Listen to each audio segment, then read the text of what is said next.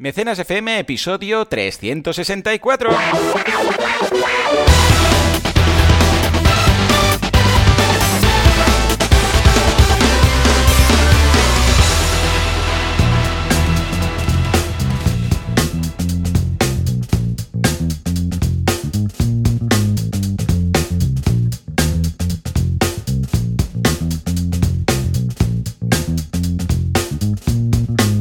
Muy buenas a todos, bienvenidos a Mecenas FM, el programa, el podcast en el cual hablamos del que también se puede llamar micromecenazgo, financiación colectiva o directamente crowdfunding. Escribirlo bien es muy difícil, preguntádselo a los medios generalistas. Hoy, como siempre, como cada semana, tenemos a Valentía Concia aquí con nosotros de banaco.com con V y dos Cs, no os equivoquéis. Si acaso ya le diremos que compre todas las variaciones posibles mal escritas como crowdfunding para que se redirijan a su web y a mí, servidor de ustedes, Joan Boluda, consultor de marketing online, director de la Academia de Cursos para Emprendedores, boluda.com.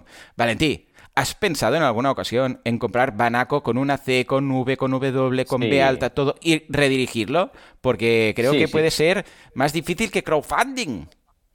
Sin duda, lo que pasa es que al final hay tantas variaciones Ya, ya, ya. posibles Que, que lo he dejado, ¿sabes? Porque en plan- me, cual, me han llamado de cual. todo, ¿eh? Me han llamado Banasco, que es como. Tabasco con V. Claro, claro. Eh, también mi apellido Acciona. a- Oh, Asconcia. bueno, una, vez fue, Asconcia. una vez fue Asconcia, que dices, ¿por qué as- Porque te doy asco que Asconcia. Pues Asconcia. Yo te escuché durante la carrera tantas, tantas veces decir Valentía Concia, ACC o NCIA. ¿Todo seguido? Sí, sí, sí, sí. ACC o NCIA. Sí, sí. Que ya, Ah, ya me salía no. solo. Porque claro, la gente... Sí, ¿Cómo? ¿Qué? No, ya de- antes que te preguntaran a Concia, ACC o. Ya, ya venía y lo- te lo escuché tantas veces decirlo. Típico que... Y es la manera, ¿eh? Porque entonces, lo escriben bien. Y el otro día, fíjate si tengo un sexto, sexto sentido, que para pedir hora en la peluquería, nunca me piden el apellido, pero debe haber otro Valentí, ¿no? Claro. Y entonces la chica me pidió el apellido y sé que lo escribió mal. O sea, está- por teléfono, ¿eh? O sea, yo sé que lo escribió mal. Notaste la porque- vibración en la Sí, sí. ¿no? Sí, sí, le dije a Concia y... A, a- a Con- a Concia, no sé qué dijo luego, pero no, lo has escrito mal tú seguro. percibiste Y la- se lo dije. Eh, hubiera, se- hubiera sido bueno decirle, lo has escrito mal. Y la chica, "P- ¿cómo? Perdón, Pero, lo he notado. ¿cómo, cómo lo sabes? Sí, lo he notado. Es una vibración en la ACCIA. Muy bien, muy bien. En bueno, fin. Valentí, estábamos, hemos empezado a grabar porque es que estábamos aquí rajando de, de la vida y de la generación eh, genial, que yo no sabía exactamente qué era esto porque te comentaba que buscando vi que estábamos entre la generación X esta y los millennials. Y tú dices que buscando encontrasteis que en realidad es- hay una microgeneración 78, 79, 80, 81, o sea, finales de los 70, primer, principios de los 80, que es una generación bisagra en la cual nosotros estamos, ¿no? Sí, y que se llama Genial, es la mezcla de generación X y millennial. Y básicamente comentábamos eso, la capacidad que tiene esta generación para entender la generación X y Claro. la millennial también. Y esa capacidad para un poco vivir en dos mundos, ¿no? Lo analógico y lo digital. Sí, señor. eh, todo junto a la vez, porque tú ves una tele de tubo, esto es el típico vídeo de YouTube, de eh, teenagers intentando encender una tele de tubo, ¿no? Pues Sí. nosotros sabemos hacerlo y también sabemos pillar un ordenador de la última generación y encenderlo. Sí. Y eso no es tan trivial como nos parece a nosotros. Nosotros, para nosotros es lo normal, pero claro, es que hay gente que nunca ha visto en su vida según qué cosas, ¿no? Claro. O un disco de vinilo, ahora que has pasado una infografía por el chat de Telegram, ¿no? Un disco de vinilo, un cassette. Es que el otro día Claro, me enseñaba claro. un cassette a Arán y Arán flipaba. Mi hijo de cinco años, ¿no? Flipaba con el cassette en plan, pero, pero eso, me decía, ¿esto qué es en catalán? ¿No? ¿Eso qué es, papa? Porque claro, veía el, tira, Claro. la tira esa y en plan, Claro. ¿pero para qué sirve esto? O sea, qué, qué- qué cosa más rara, ¿no? Y ya no hablemos de los disquets. ¿Os acordáis los disquets de 5 un cuarto? De... Bueno, Bueno. eso se lo enseñas a alguien Bueno. ahora de Que le ponías de un 18 celo años. para que no se pudiera grabar, le tenías que Sí. poner ahí un cacho de celo al, al ladito, ¿no? Y luego los, los nuevos disquetes ya tenían ahí un clic para que no se pudiera grabar, tenían una palanquita ahí, ¿no? Claro, todo esto lo hemos Sí, sí. vivido, hemos rebobinado cintas con, con Bolis Big, todo esto lo hemos visto. Y lo bueno, exacto, y lo bueno es que somos una generación que no solo hemos conocemos de ello, porque todo el mundo conoce, sino que lo hemos lo que tú has dicho, vivido. O sea, hemos tenido la experiencia Ambas, de que ese objeto tenía cosas grabadas nuestras. Sí, Eh, Me acuerdo una vez que me compartías cosas que habías encontrado en una cámara, ¿no? De hace no sé cuántos. Y tú sabes usar esa cámara, sabes claro, claro, claro. cómo funciona. Ahora la gente sabe el móvil y punto. O sea, no, lo otro no existe prácticamente, ¿no? Sí, sí. ¿Cuánta gente tiene ahora una reflex, por ejemplo? Muy poca. La gente que le mola la fotografía de verdad.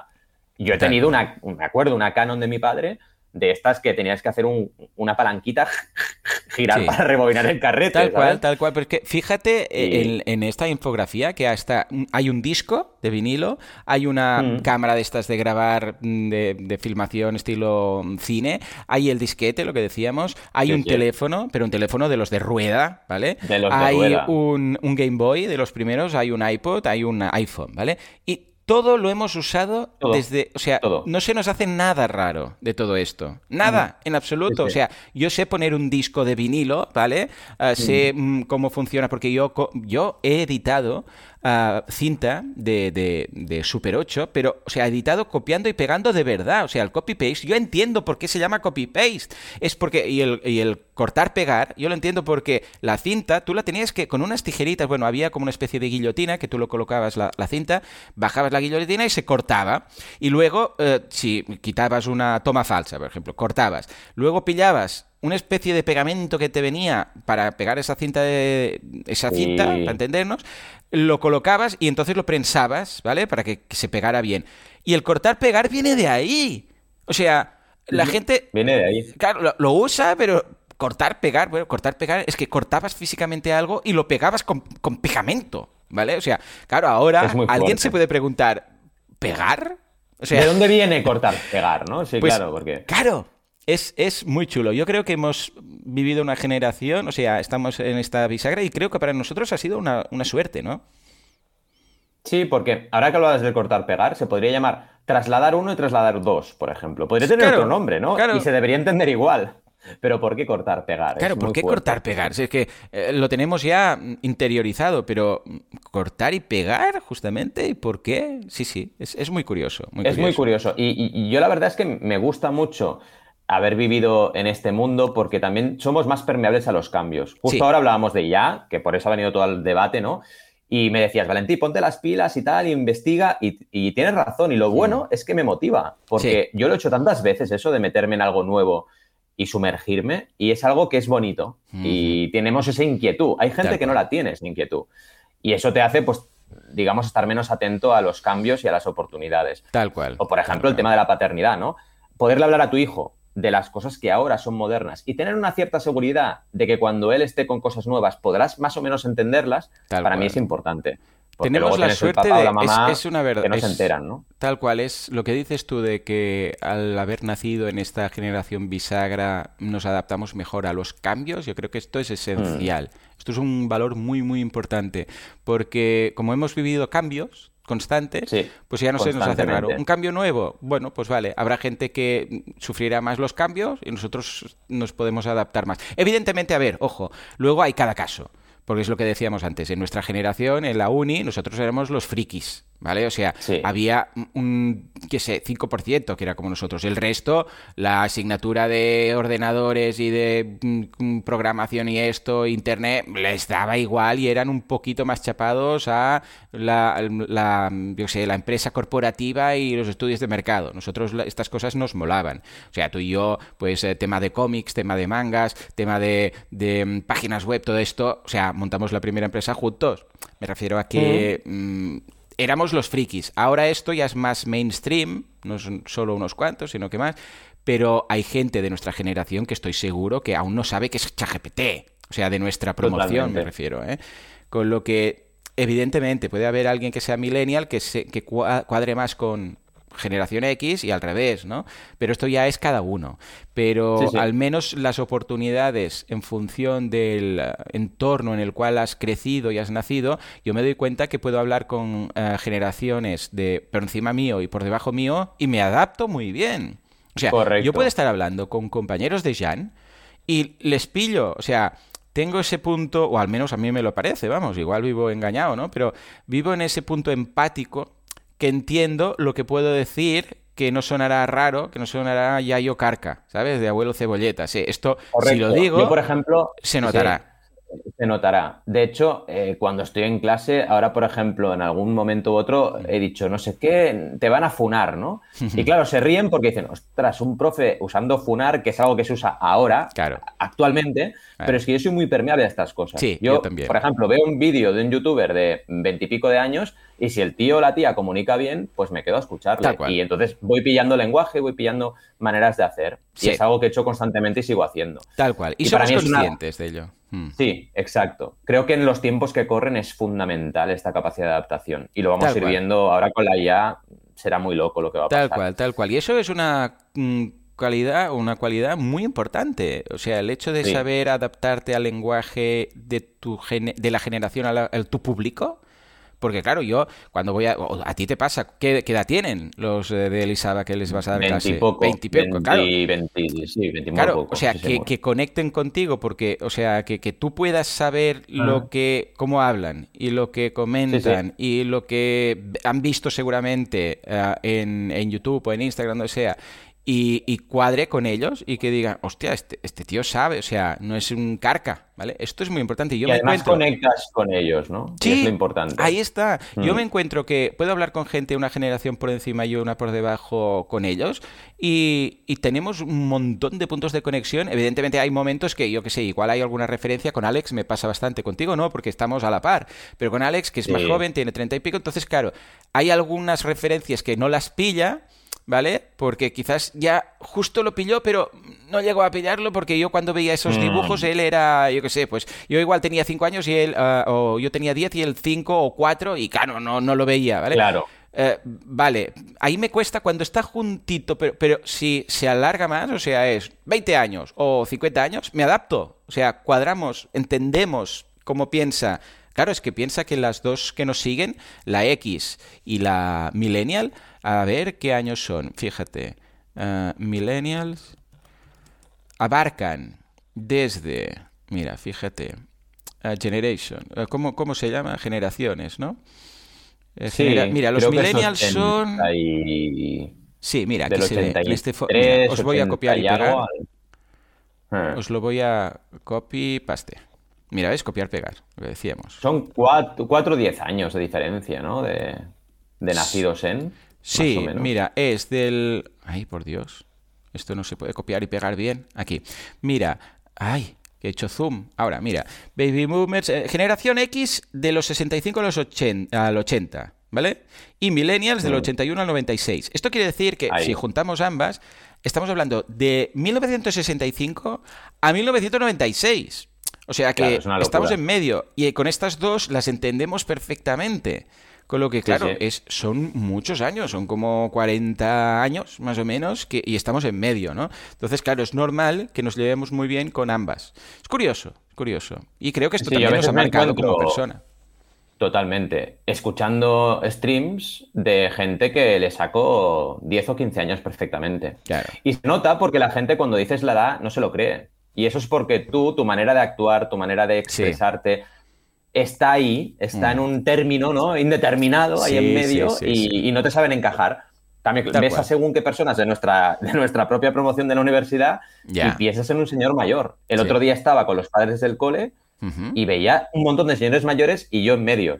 ¿Sí? es que es, la sensación, o sea, un poco, ¿no? Hay alguna excepción. Sí, te encuentras el típico, hay uno que es muy friki, que mm. lleva un tatuaje de, de Vegeta, de Vegeta, de bola de dragón y tal. Y ese que es el friki, ¿no? Pues igual él y yo... Con él vas, con él vas, sí, sí, a la hora de juntarte, ¿no?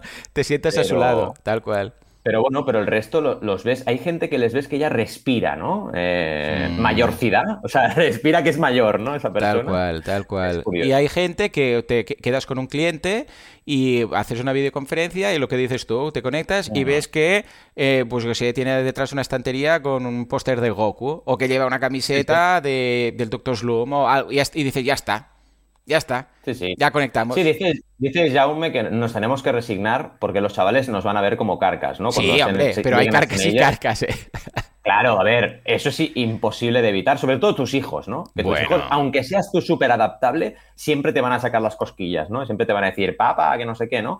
Pero dicho esto, seguro que, y esto lo hemos hablado mucho con Joan, compartirás más seguramente con tus hijos que a veces tu padre contigo. Ah, sí, yo creo que eh, sí. Y eso es porque a nivel de aficiones, a nivel de todo, estamos más adaptados, ¿no? Sobre todo, a ver, depende de lo que te guste, pero a Joan y a mí que nos gustan los videojuegos, pues quieras que no compartes más cosas. Tal cual. es como cuando un padre eh, o una madre pues le gusta la música de los jóvenes, que esto ocurre a veces, ¿eh? La música quizás es más fácil o más comprensible o más normal, ¿no? Sí. Entonces, claro, se van juntos a un concierto de un grupo que acaba de salir y esto ocurre. Pero hay una cosa, Valentí, que, y se lo digo también a Jauma, que es, uh, vamos, mm, una regla de oro de los. Vamos a poner las 20 reglas de oro de los padres, viejuno, joven. No, ¿Cómo es esto que siempre queremos hacer? El podcast este de viejunos. De los viejunos. De los viejunos. Bueno, pues hay una, viejunos. algo que siempre va a funcionar que va a hacer que nunca tus hijos, ni los amigos de tus hijos, ni las amigas de tus hijos, ni los amigos de tus hijas, nunca te vean como un carca. Esto es, ojo, ¿eh? Esto es como el, el primer mandamiento Cuidado. de Dios, ¿eh? Lo que voy a decir ahora es lo, como lo de mmm, quereros los unos a los otros como yo os he querido. Ojo, ¿eh? Lo que voy a decir es ser mejor que, que vuestros hijos, ojo, en su videojuego favorito. Ay, ay, en el eh, momento. eh, estaba pensando. en sí, el sí, cual, Mario Kart. Tal cual. Da igual, el que sea. Zelda, Mario, da igual. En el momento en el cual consigas superar a tus hijos en su videojuego favorito, Ahí que esto está, requiere eh, tiempo y esfuerzo, vais a ser molones. Punto pelota. Sí. No hay más. No hay más. O sea, te van a poner en un pedestal. Ese es como un punto clave que eso clave, es no clave. lo deberíamos mm, evitar. O sea, no deberíamos nunca bajar ese nivel. Con lo que yo que de Por momento eso hay que entrenar. arraso hay que ahí. entrenar. ¿Eh? Dime, dime. Sí, sí. Hay que entrenar con videojuegos. Claro. No tienes que Claro, perder claro, nunca, nunca el nivel. O sea, si no, no, no. Mario Kart, Zelda, yo los gano aún en Mario Kart y en Zelda. Minecraft, ya, no, no quiero, no, no quiero meterme. Da un poco Ahí- de palo. A mí me da palo Minecraft, ¿eh? También. a- hasta- Sí, es que es eso, igual. es pereza. Es pereza, Sí, sí. es, uff, y ahí sí que puedo fallar. Pero mientras les esté ganando en Mario Kart y les esté ganando en Breath of the Wild, ahí voy a ser molón. Punto. Sí, sí, sí, sí. Es verdad, ¿eh? tienes razón. Tienes Taco. razón. El videojuego de referencia tienes que dominar. Por eso hay que, chicos y chicas, juegos de plataformas, hay que estar al día. Juegos shooters, Clave. hay que estar al día. Cabe, hay cabe. que estudiar, ¿sí, ¿no? Sí, sí, porque En ahí lo demuestras. Porque incluso si, Sí. si es un partido de fútbol, que era lo que antes unía padres e hijos, ¿no? Lo típico, fútbol, fútbol. Claro, pu- puedes gritar más, menos, pero mm, claro, ¿cómo demuestras que, que- bueno, igual puedes demostrar que sabes más, yo sé, pues diciendo, sí, porque este jugador no jugó no sé qué y lanzó el penalti de tal, pero, ¡ah! pero un videojuego, Sí. ¿sabes? En fin. Bueno, va, que nos Tengo vamos por las ramas. Vamos Ahora que decías a... de los penaltis, Dime, dime. tengo un amigo que es una enciclopedia de fútbol. Pero te juro, ¿eh? Es O sea, el ChatGPT poquito del fútbol. Sí, sí. ¿Quién tira el penalti en el Mundial del 85 en, la- en el final de... no- Y se lo sabe. Alucinante. bueno. Alucinante. Es En fin, ChatGPT. ahora ya está, KitKat. Venga, va, Sí, sí. ChatGPT. ah, mm, Juanca, pon un allá. asiento que empezamos en serio.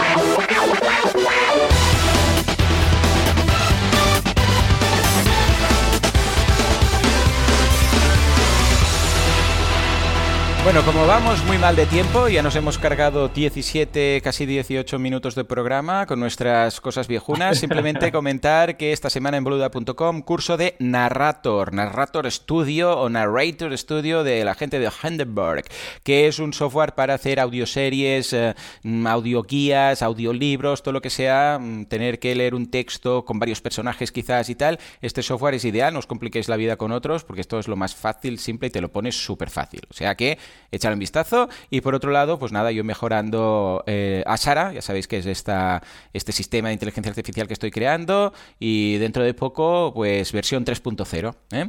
¿Y tú qué, Valentí? Venga, va, ¿qué has creado? ¿Qué has escrito? Pues mira, hemos estado creando, de momento no con mi propia Sara, aunque ya veremos, pero eh, una clase de organización diaria para el teletrabajo, interesante en el curso de teletrabajo que, que estamos haciendo. Una clase de creación de contenido para Instagram, que es el curso que está haciendo Champe, repasando todas las redes sociales y cómo crear contenido de forma efectiva en cada una de las redes. Un artículo sobre comparativa de contenido de pago en Patreon o Patreon, Ujú. Twitch y YouTube, que ha Oh. sido un, un contenido bastante interesante O sea- para que la gente vea qué opciones, ventajas, Vale, desventajas vale. de cada cosa. Ahora, Patreon, si no recuerdo mal, estaba un- de un 8 a un 12 de comisión. Eh, Lo digo para Sí. saber que estoy al día. Ah, YouTube era Sí. un 70 que, se, que, que te quedas tú, o sea, ellos un Correcto. 30. ¿Y Twitch un, Un 30. 50? ¿Twitch un Sí, 50? así es, Vale. sigue igual.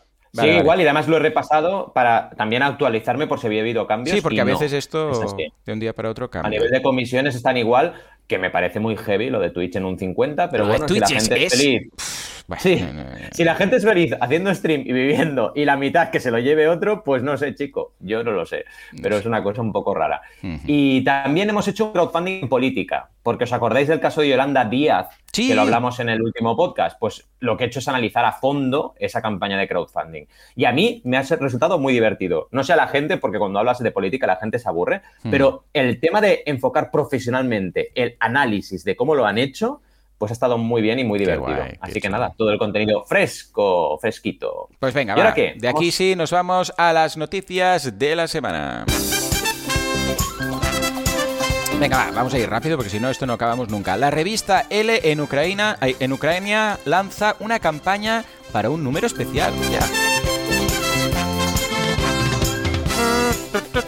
Hemeroteca, momento hemeroteca. En mil, eh, esto parece lo del equipo A. En 2017 pedían dinero para el hotel de la cerveza según Antena 3.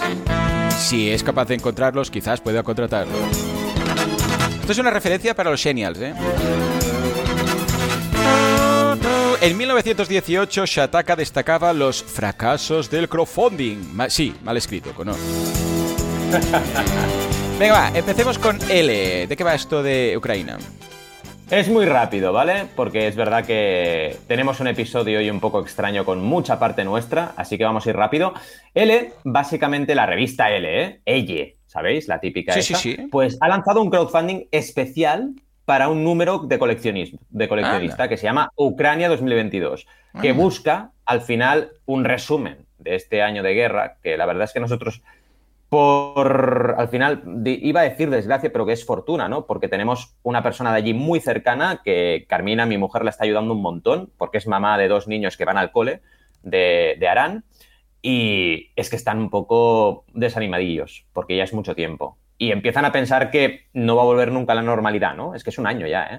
Ahora ya, no se habla tanto, pero es un año, ¿eh? Es, muy, es muy bestia. Y sigue, y sigue, ¿no? Pues nada, tenéis tanto la noticia, que evidentemente la noticia la publica L.com, mm. como la campaña, que ya por suerte están en el 111%. A ver, era una campaña pequeña de 5.000 euros, llevan 5.558 y todavía quedan días, así que están ya a puntito de acabar y es aprovechar y, oye, quedarse este número especial y apoyarles, porque es un número que explica todo lo que está ocurriendo allí y encima pues apoya a Ucrania, que es lo, importante. ¿Cómo lo ves? Eh, lo veo muy bien, una de esas campañas que nos gustan, o sea que desde aquí un abrazo también a la gente de Ucrania. Sí, sí.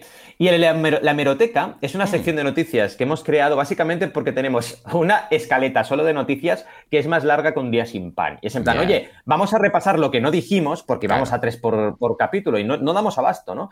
Porque es interesante mirar la vista atrás y decir qué hacía la gente, los medios, hablando de crowdfunding en esos años, ¿no? Y en 2017, pues Antena 3, ni más ni menos, sacaba, em, me hace mucha gracia el titular, sacaba una noticia que decía, piden dinero, ¿vale? Piden dinero, ¿eh? en plan, no tengo dinero para crear el primer hotel con grifos de cerveza en todos sus dormitorios. Pero, ¿quién, ¿quién era el que pedía dinero? ¿Quién era? Pues Brewdog, básicamente es una cervecera que lleva no sé cuántas campañas, creo que siete, que cada campaña son 5 millones. O sea que dinero no les falta, ¿vale? De inversión, ¿eh? Hacen campañas de inversión. Pues básicamente se les ocurrió crear una campaña para el hotel con grifos de cerveza y la verdad es que funcionó bien. Es que Brewdog hace estas cosas. Brewdog son muy cracks porque usan el crowdfunding como herramienta disruptiva a nivel de marketing. Entonces, hacen cosas muy locas para también ser notorios. y al final hay público, porque eso seguro, sí, sí, sí, en mi caso no es, pero hay gente que quiere un hotel con grifos de cerveza en todas las habitaciones, ¿no? Y básicamente es lo que hicieron. Y claro, evidentemente, como son de, Gran Bretaña, pues en todas partes de allí hablando de la campaña de crowdfunding. Que además consiguió recaudar en pocos días 117.101 euros. O sea que no está nada mal con un objetivo de 70.000. Así que funcionó bien la estrategia de Brewdog. Y la última de todas, de Meroteca, es, me hace mucha gracia, a ver. se ataca en 2018, que se ataca, ya sabéis que está siempre a tope, pues hablando de los proyectos, es que me encanta porque sigue estando mal, ¿eh? O sea, lo podrían haber corregido en estos años. No, 11 proyectos de crowdfunding. O sea, mal escrita la palabra. años después, sí, sí. Exacto. hablando de fracaso, pero escribiendo mal la palabra ellos. O sea, que ellos son un fracaso también. O sea, van 12 proyectos, ¿no? Con el, su titular. Una cosa muy loca. Pero bueno, nos hablan, resumiendo rápido, ¿eh? de Spectrum Vega, que era una especie de Nintendo Switch que la verdad es que funcionó muy mal la post-campaña. Nos hablan de Ant Simulator, es que también pillaron unos casos. Ant Simulator, que es el único caso que yo conozco en Grande, 12 ¿eh? años. Ant Simulator, qué bueno, qué bueno. Sí, sí, era un simulador que tú eras como una hormiga.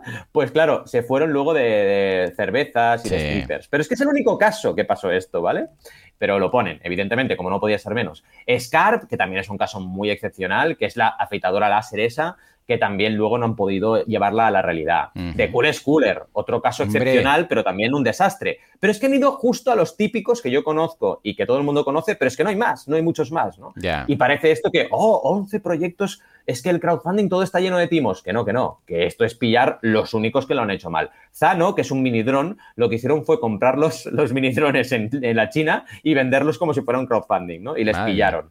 Bueno, la gente es, hay Ya, gente que hace esta picaresca. Esto, pero sea no crowdfunding habitual, o ¿no? sea negocios normales y habituales. O sea, Correcto. Lo hemos hablado Correcto. siempre. Y nada, es curiosidad. Echadle un vistazo porque al final solamente para reíros un rato, pero sobre todo no os lo toméis como el mantra de todo en crowdfunding está mal porque no es verdad. Son Claro. muy pocos casos y se ataca pues los ha recopilado todos, básicamente. Tal en cual, fin. tal cual. En fin, pues venga, muy chula la hemeroteca y ahora sí, nos vamos al tema de hoy. Concretamente vamos a ver el caso de Francisco Ro- Rovira y la voltereta.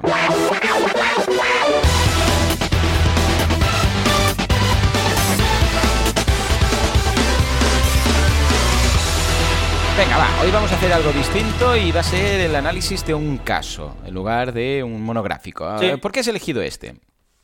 Básicamente porque, y nos suele ocurrir Mm. bastante, afortunadamente, nos han contactado y nos han explicado el caso. Entonces hemos dicho, vale, pues, ¿qué hacemos? Lo vamos a plantear en mecenas.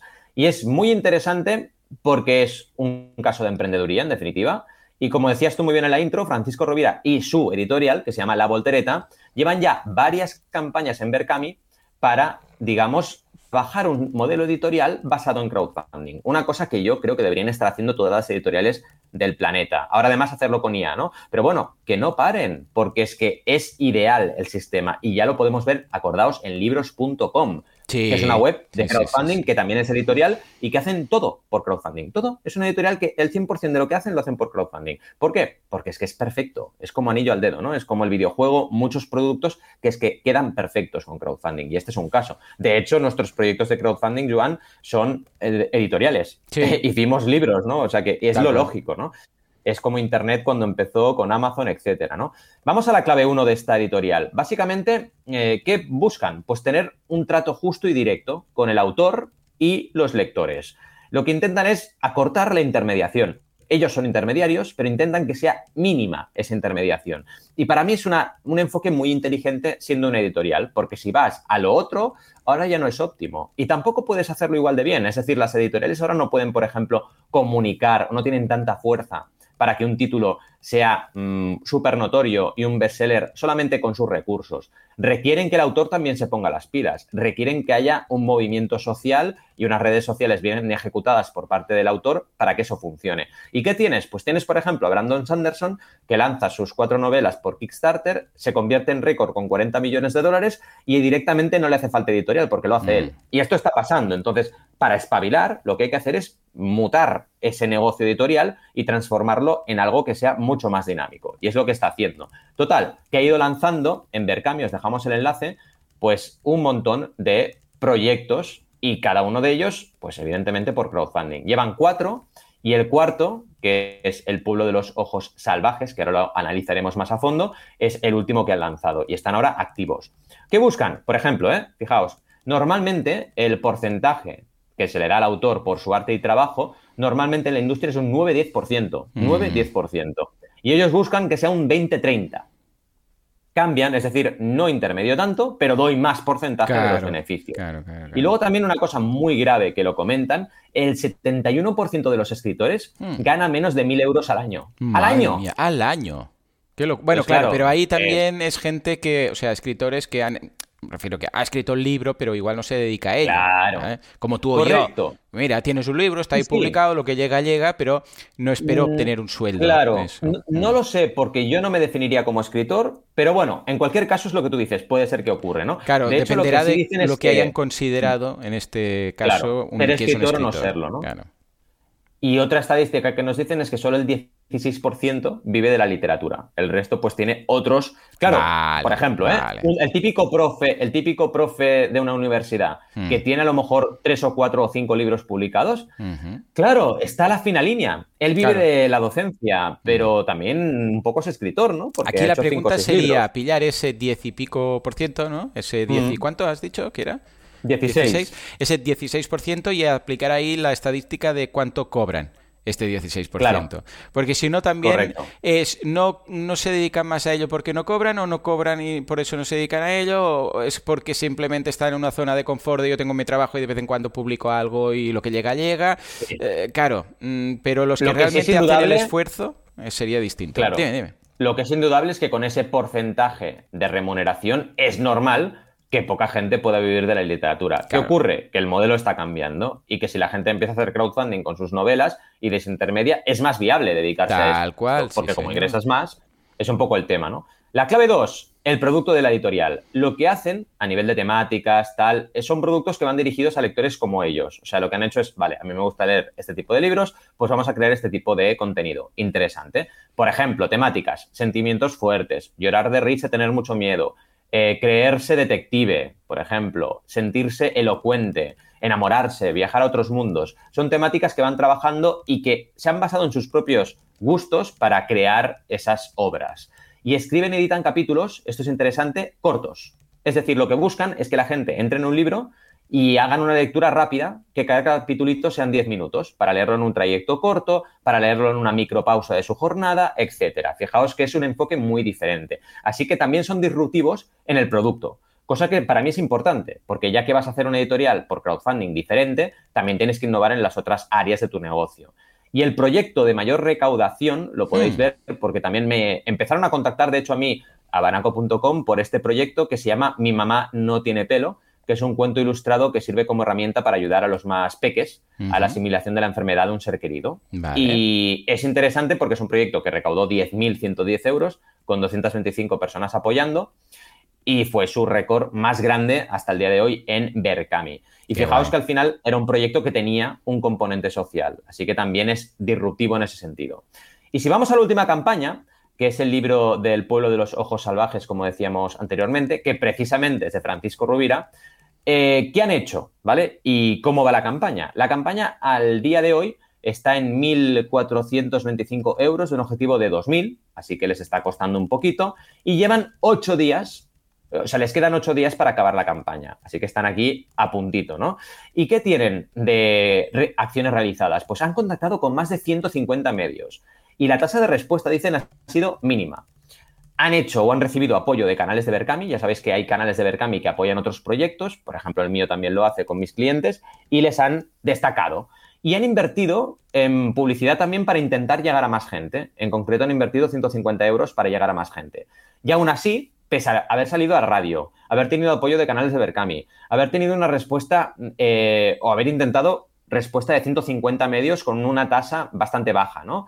Y todo lo que han hecho a nivel de esfuerzo tienen números bajos. Tienen un pico máximo de visitas de 90 en un día y una media de 10 visitas diarias. Yo ahora tengo establecida una norma, que es que como mínimo una campaña para que vaya bien y recaude de forma sana, mínimo, ¿eh? Debería tener 30 visitas al día, como mínimo, ¿vale? Que esto viene de la regla 1.3, que ya sabéis que es de cada 100 visitas, pues una a tres contribuciones. Así que si no estáis en 30 o más, cuidado, porque la campaña era un poco a trancas y barrancas. ¿Y qué nos hacen? Preguntas. Por ejemplo, ¿cómo hacer para aumentar las visitas de la campaña? Esta es la primera pregunta. La segunda, primero las destacamos todas, ¿cómo segmentar el público para dar con lectores interesantes ávidos de esa obra? ¿Cómo conseguir un número de aportaciones regular, que esta es importante? Y la última, ¿cómo conseguir fidelizar a lectores a nuestros libros? Y hemos hecho un poco una, una serie de respuestas para ir, digamos, dando atención a cada una de las preguntas, ¿no? La primera, para aumentar visitas, Primero hay que hacer pre-campaña y llegar al 30% muy rápido. Esto es súper importante, cada vez más. Sí, sí. O sea que si no haces y rápido, la regla es en 7 días, pero si puedes conseguir el 30% el primer día, mejor. Porque es muy importante que la gente perciba éxito desde los primeros segundos de la campaña o minutos. Luego también tienes que buscar que el KPI de correos esté bien cumplimentado. Es decir, si tú dices, por ejemplo, ¿eh? Tengo que conseguir 100 contribuciones para llegar a mi objetivo, asegúrate una relación 1-3. O sea, tener 300 correos antes de empezar. Y esto es cómo haces la pre-campaña. Porque no podemos quedarnos en, hago la pre-campaña y ya está. No, hacer la pre-campaña es hacerla bien.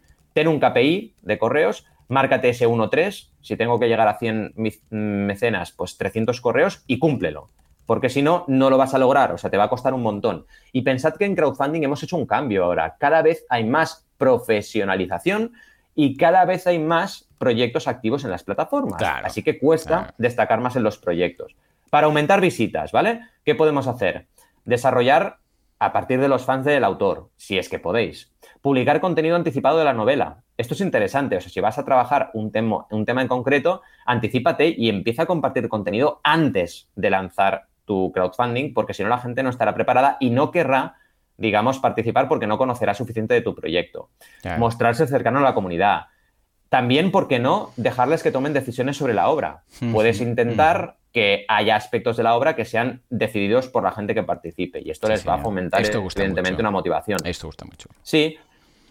Buscar que la gente comente. Esto es algo que hacemos mucho en todos los clientes, decir, vale, pues ya que tienes la, la campaña activa, busca participa, intenta que la gente que ha participado comente la campaña. Sí, sobre todo para que que es muy importante es preguntar cosas. Si no preguntas, y esto también pasa en redes, ¿eh? tú haces un vídeo, haces una, una actualización en redes, lo que sea, y no preguntas nada, la gente lo mira y mm. vale, guay, igual alguien comenta algo, pero si tú preguntas, eh, eh, va, contestad, eh, dejad el comentario en YouTube, en Insta, donde sea, ¿eh? en una campaña.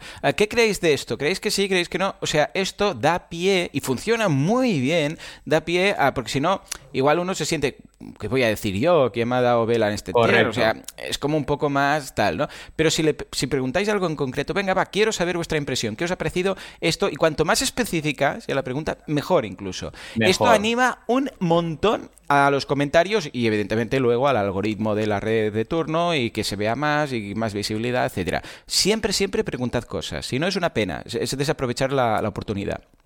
Buscar la interacción, 100% de acuerdo contigo, sí, sí, es así.